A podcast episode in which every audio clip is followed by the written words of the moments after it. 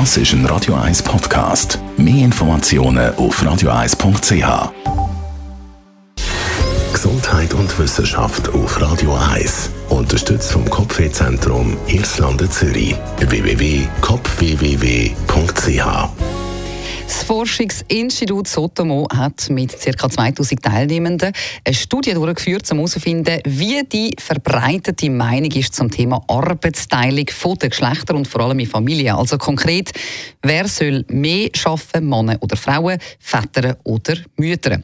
Und auch wenn man im Jahr 2023 meinen könnte, dass sich die Rollenverteilung in Familien ein bisschen geändert hat, zeigen die Studie jetzt, dass äh, das Familienmodell mit dem Mann als Haupternährer immer noch mehr Anklang findet. Die 2000 Studienteilnehmenden sind also gefragt worden, wie viel Prozent eine Mutter arbeiten soll.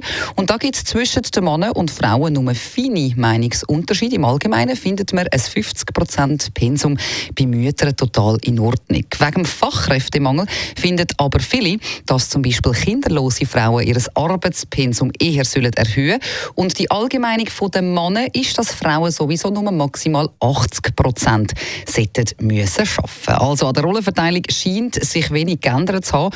Und offenbar sind die meisten sehr familienfreundlich unterwegs. Ein Großteil findet nämlich auch, dass es eine finanzielle Unterstützung braucht für Kita-Betreuung und auch als familienfreundlich interpretieren die Urheber von dieser Studie das deutliche Ja zu der vier Tage Woche. Rund zwei Drittel der Befragten unterstützen eine Verkürzung von der regulären Arbeitswoche auf nur noch vier Arbeitstage. Irgendwie spannend.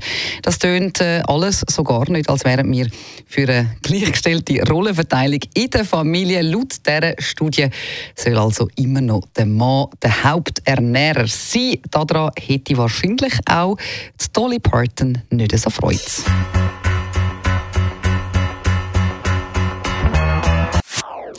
Das ist ein Radio 1 Podcast. Mehr Informationen auf radio1.ch.